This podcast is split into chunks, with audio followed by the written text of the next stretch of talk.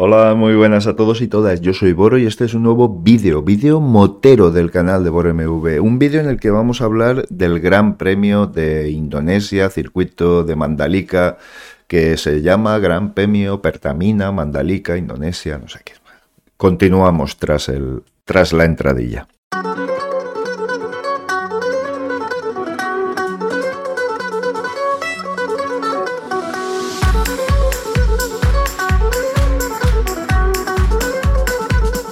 En lo que a la categoría de MotoGP se refiere, pues hemos tenido un gran premio mojado, un gran premio con lluvia, además mucha lluvia, quiero decir, ahí cuando llueve, llueve, de verdad. Y el circuito de Mandalika sí que tiene una característica muy, muy peculiar, y es la de la formación, ocurre en muchos circuitos asiáticos, ¿eh? ¿eh? las lluvias son bastante frecuentes, Indonesia, Malasia, etcétera, etcétera y son bastante torrenciales. Entonces, por cuestiones pues, de climatología propia de la zona. Bien, eh, se producen arroyos, se producen eh, mm, zonas en las que el agua se embalsa mucho, otras en las que no tanto, y sobre todo esas zonas muy, muy, muy húmedas que van a desembocar al ápice de la curva, sobre todo que, son las que más problemas dan. De cualquier forma, no ha sido un gran premio excesivamente accidentado. Aunque vamos a hablar de, un, de uno de los nuestros, precisamente, está empezando a causarme mala espina, pero bueno, lo voy a comentar tras unas breves palabras, refiriéndonos a que es un circuito muy bonito, que lo iguala todo mucho, que no tiene una recta larga en la que las máquinas más poderosas tengan una ventaja, y si no, preguntádselo a Fabio Cuartararo. Eh, pero bueno, no sé, un circuito más, un circuito ultramoderno, muy ancho. Sí que es cierto que el tema de la pintura blanca que delimita la pista debería de afinarse un poquito más, porque era bastante peligrosa. Pero bueno, ya habéis visto las escapatorias, son, son verdaderas pistas de aeropuerto, o sea, son tremendas. Bien, como os he dicho. Eh, ¿Qué destacaría yo más de este Gran Premio? Pues independientemente de la victoria de Miguel Oliveira, por poco frecuente, Sí que destacaría la caída de Marc Márquez.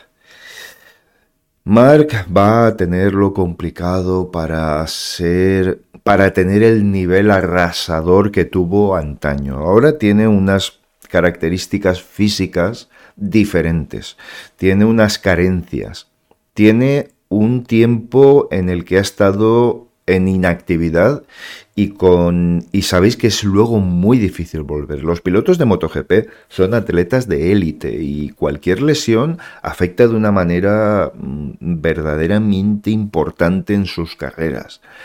Eh, el vuelo, el accidente que ha tenido Mark en los entrenamientos ha sido, mm, vamos, mm, a mí se me heló la sangre porque se podría haber hecho muchísimo daño. Parece ser Parece ser porque sabéis que todo esto siempre es a base de comunicados oficiales, etcétera, etcétera, que Mark ha tenido una conmoción cerebral importante y que aconsejaba que, eh, que no participase en este gran premio. Se puede deducir de las palabras de Alberto Puig en un comunicado oficial que, bueno, pues que se ha considerado más oportuno que el piloto no saliera a pista para evitar males mayores y tal. Y también hay informaciones que por otro lado dicen que de ninguna manera Mar podía pisar esa pista ese fin de semana, al menos dada, dada la importancia de su conmoción. Bien, no lo sé. Evidentemente, mm, eh, quien juegue adivino con todas estas cosas se va a equivocar. Se va a equivocar sin ninguna duda. En todo caso, Mark no ha participado. Las Honda no han tenido un buen papel en este, en este gran premio, ninguna Honda. Eh, por lo que fuera, no se ha adaptado a las características del circuito. Y esta moto se le está atragantando mucho a Mark. Eh, esta onda es una onda más mórbida más grande, con una potencia máxima mayor, pero una mm, zona de menor potencia muy laxa. Es una moto muy Ducati. Y los que al principio de la temporada vimos que esta Honda había copiado claramente a Ducati en muchas cosas, me parece que la ha copiado en muchísimas más de lo que imaginamos. Me da toda la sensación. Eh, eh, este tipo de moto está muy lejos del gusto de Mark. Mark precisa de una moto corta, ágil, nerviosa, con una inmediatez de respuesta por encima de lo normal, que sea muy reactiva. Y esta onda es todo lo contrario, es absolutamente todo lo contrario en cada uno de los conceptos que os he comentado. Mm, Honda por fin ha comprendido que tiene que hacer una moto que sirva para más pilotos, aparte de Mark. Pero claro, el activo que tiene con Mark Márquez es tan grande que, ostras, creo que no debería de ser o tan blanco o tan negro. Creo que se podría encontrar un camino intermedio por el cual Marx se encontrará más a gusto, pero al mismo tiempo se desarrollará una máquina más apta para todo el mundo, por así decirlo. Eso lo quiso hacer Jorge Lorenzo y no lo consiguió. Y el tiempo le ha dado la razón una vez más a Jorge Lorenzo. Le ha dado la razón una vez más. Eh, qué lástima, qué lástima que se viera obligado a retirarse porque, porque creo que aún podría darnos bastantes alegrías. Bien, no lo hemos tenido comentando, eh, que lo sepáis. Así que por ahí nada que nada que elogiar de este gran premio. Bien, Miguel Oliveira con KTM. No sé si hablar, siempre sabéis que tengo la duda, no, no sé si hablar más de marcas y o de pilotos, pero bueno, en este caso vamos a hablar de Miguel Oliveira con la KTM, que es una moto capaz de lo mejor y de lo peor. Lo que sí que es evidente que incluso en otras temporadas las KTM en condiciones de lluvia han sido unas motos punteras. Eh, Miguel Oliveira es un buen piloto, y que en estas condiciones saca lo mejor de sí mismo. Entonces, mm, mientras que la moto, eh, por lo que sea, permite una puesta a punto más eficaz en estas condiciones y que Miguel Oliveira también se encuentra a gusto, pues ha dado como resultado una carrera apabullante y ha vencido, ha convencido y con contundencia, con calidad, con ritmo, o sea que todo muy bien. El resto de KTMs, pues hombre, tampoco es que hayan estado. Brad Binder al final ha acabado haciendo una buena carrera, acabando el octavo y bueno, haciendo una carrera de menos a más en una pista que no conocía a nadie en condiciones de competición. Bien, dejando de lado KTM, que de verdad debería confirmar que es capaz de tener una regularidad un poco mayor, creo que es en lo que tiene que trabajar KTM en esa moto. Y, los pilotos también probablemente. Bien, voy a pasar a Fabio Quartararo, que ha conseguido sacar una segunda posición y que yo, después de ver la carrera, aún no me explico cómo lo ha hecho. Es decir, son condiciones que no le gustan. A Fabio Quartararo no le gusta correr en mojado. La moto es tiene unas características mm, poco apropiadas, aunque pueda parecer lo contrario, este tipo de pista, ¿vale? No es una pista on-off ni una pista con una recta larguísima, pero sí es una pista en la que hace falta tener un golpe de potencia y una eficacia en aceleración para pasar de curva a curva. No es mm, una pista con curvas que haya que dibujar y que... No, es una pista con unas curvas mucho más eh, agudas. ¿De acuerdo? Bien, dicho esto, Fabio Quartararo ha sacado petróleo de unas condiciones en las que nadie daba nada por él. Y oye, pues esa moto sí que es cierto que en pistas en las que tenga pilotos por delante le va a resultar muy, muy, muy difícil, pero en el momento que se abre un hueco entre pilotos, Fabio puede ir muy rápido con esa Yamaha. Ojo, nada nuevo, quiero decir, esa característica ha sido siempre la, inherente a las Yamaha de competición. Así que, eh, bueno, vamos a ver, vamos a ver cómo se desarrolla la temporada. Quizá Fabio también haga ese clic, a veces ha mostrado una mentalidad un poco frágil una, psicología un poco con altibajos demasiado exagerados. Pero bueno, a ver si se le despierta ese clic. Fabio tiene hambre, está en una de las mejores, eh, mejores equipos y mejores fábricas y mejores motos del mundo. Así que vamos a ver si se puede hacer funcionar ese binomio que también funcionó la temporada pasada. Las Ducati han estado en una posición un poco... Les ha costado, les ha costado. Solo Johan Zarco, que en cuanto aparece, en cuanto aparece en cuatro gotas, y sabéis que es un piloto que me gusta, pues aparecen cuatro gotas y Johan Zarco está adelante. ¿Vale? Además con una moto muy, muy buena, es una moto similar a las oficiales, así que eh, creo que esta temporada va a hacer cosas bastante, bastante interesantes. Pero me gustaría destacar otro piloto de Ducati, además oficial, del equipo oficial, que es Jack Miller. Jack Miller, mm, ha habido unas declaraciones durante la semana que me han hecho reflexionar bastante. Y es de decir, otra vez este año estoy en la misma mierda, con perdón. Es decir, tener que demostrar carrera a carrera que soy un piloto capaz de llevar esta moto, si no a lo más alto del todo, pero sí hacer resultados muy buenos para el equipo que contribuyen muchísimo a lograr el título de marcas. Y creo que Jack tiene razón. Siempre tiene que estar reivindicándose. Y eso es pesado, mm, laborioso, psicológicamente bastante mm, cansado. Y lo que me da la sensación es que Jack es un piloto capaz de pelear contra eso, pero que llega un momento que dices, bueno, pero otra vez tengo que estar en la misma movida que otros años, de demostrar que soy un piloto digno para llevar una de las motos oficiales del equipo Ducati. Ojo con el equipo Ducati porque se ha cargado a campeones. ¿eh? Si no, bueno, no, no, tenemos más que echar la vista atrás. No quiero citar siempre a Jorge Lorenzo, pero, pero se ha cargado a campeones ganando carreras. ¿eh? O sea que mucho cuidado porque, porque espero que la estrategia deportiva haya cambiado porque lo visto hasta ahora ha sido bastante espantoso.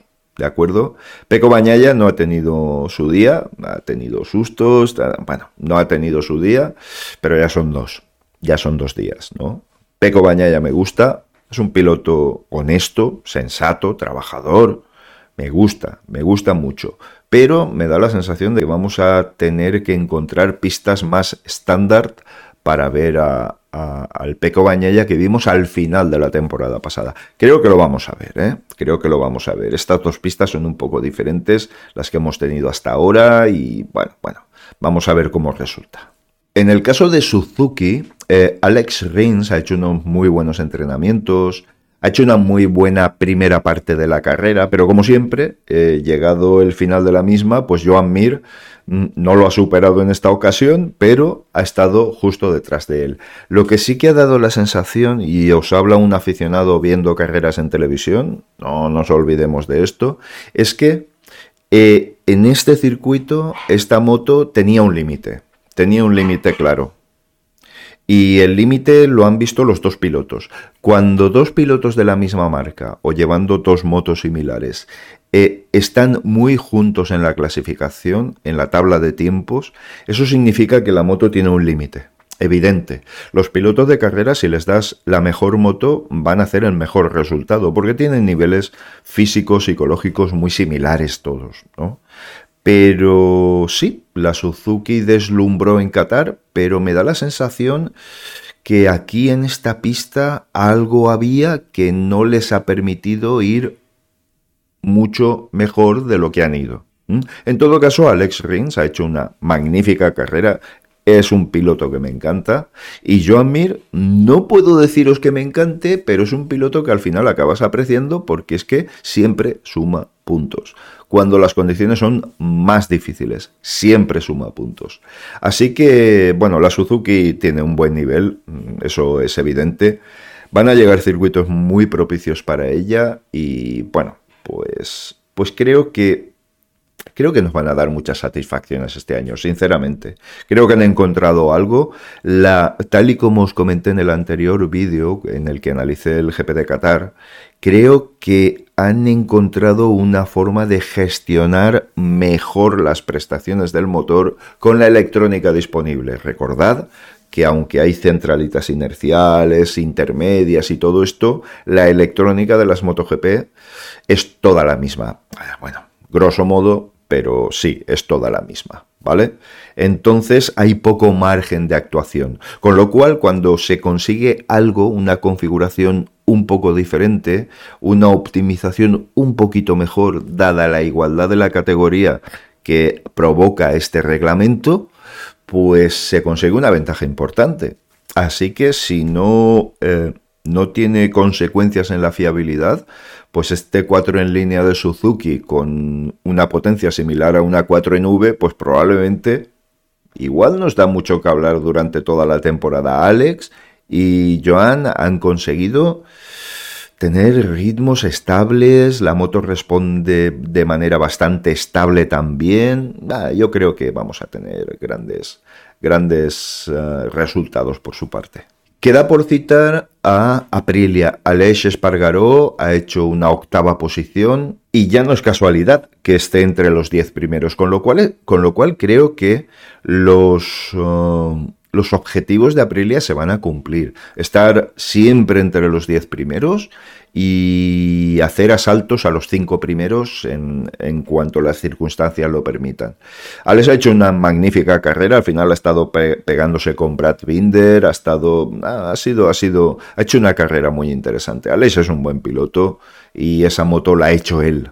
Mm, vamos, mm, es normal que sea el que mejores resultados está obteniendo. Maverick no ha tenido su fin de semana eh, y bueno, si encuentra eso que necesita para estar feliz encima de la moto y encontrar ese puntito diferencial que le permite extraerle ese poquito más de rendimiento, que yo creo que durante la temporada lo vamos a ver.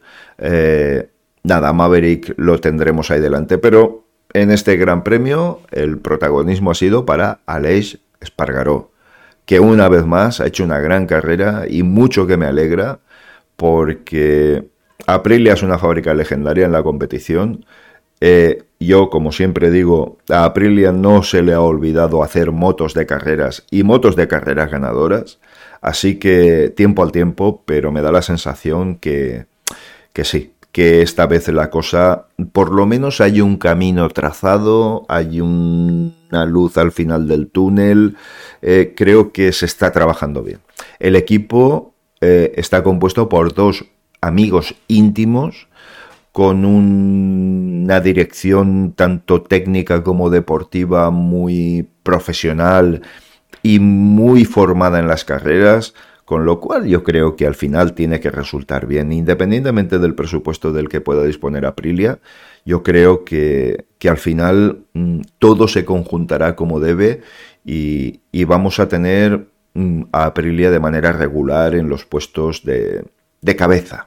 No sé cuáles exactamente, es difícil, pero sí que lo vamos a tener. Yo creo que posiciones rondando los cinco primeros podría ser un buen objetivo un buen objetivo para Aprilia a lo largo de la temporada, ojo, a lo largo de la temporada. Bien, eh, ha sido un gran premio que no ha deparado grandes sorpresas, exceptuando pues, Miguel Oliveira mojado con la KTM. Eh, que no ha sido una carrera excesivamente brillante ni vibrante, pero sí que ha sido un gran premio en el que nos da a entender las características de cada moto, piloto y equipo en estas condiciones. A lo largo de la temporada vamos a tener como mínimo dos, tres carreras en estas condiciones y además en este mundial tan largo, que tiene más carreras de lo habitual. Así que va a ser más largo, va a ser prolongarse más en el tiempo. Así que es un buen, me parece que de este Gran Premio vamos a obtener una información más valiosa para estas condiciones de lo que pueda suponer Qatar, que al final no tiene ningún Mm, ninguna posibilidad de comparación con ninguna otra pista. Así que nada, ahí lo dejo. Espero que os haya gustado el vídeo. Si lo consideráis oportuno, pues bueno, podéis uniros al canal para ayudar en su desarrollo. Podéis eh, haceros mecenas a través de Patreon y si lo consideráis oportuno podéis difundir este u otros o el canal a través de vuestras redes sociales, sean cuales sean. Así que, lo dicho, muchísimas gracias a todos y todas y nos vemos en un siguiente vídeo. Chao.